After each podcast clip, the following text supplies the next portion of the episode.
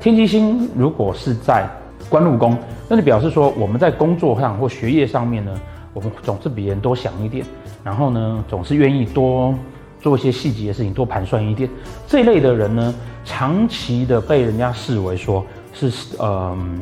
适合做幕僚，然后适合做呃智囊，哦，不适合做那个呃老板或者主事者。啊，当然这个是我常抨击的，这种错误的讲法。真正当老板的人呢，其实每一个人的原因都不一样。有的人当老板是因为他敢拼，有的人当老板呢是因为呢他有了专业的技术。因为我们不能用既定的观念去讨论所谓的创业者是什么样子，用既定观念去讨论呢所谓的某一种行业是什么样子啊，这样都容易是偏颇的。